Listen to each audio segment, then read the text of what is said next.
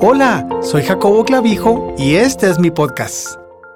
Dice Mateo 15:4, honra a tu padre y a tu madre, y el que maldiga al padre o a la madre muera irremisiblemente. El honor es uno de los regalos más especiales que podemos dar a los demás por medio de nuestras palabras y nuestras acciones.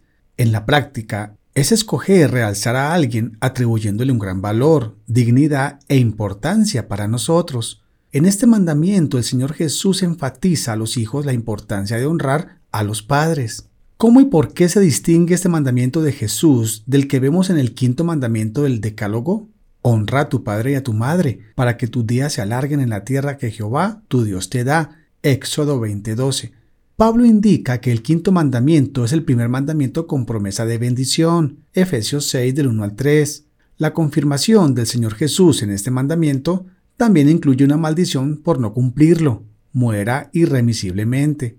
Los fariseos habían diseñado una artimaña llamada Corbán, la cual dejaba en libertad a los hijos en cuanto a su obligación de ayudar a sus padres en edad de ancianos. Ellos dedicaban todos sus recursos a Dios, pero los seguían usando para ellos mismos, y cuando sus padres ancianos necesitaban asistencia financiera, ellos les respondían que no tenían porque todo lo habían dedicado a Dios. Jesús los reprendió por invalidar el mandamiento de Dios por causa de sus tradiciones. En su reprensión, él reafirmó la consecuencia de maldecir al padre y a la madre. De acuerdo a la ley mosaica, uno que maldecía a sus padres recibía la misma sentencia de uno que cometía adulterio, la muerte. Levítico 20 de 9 al 10.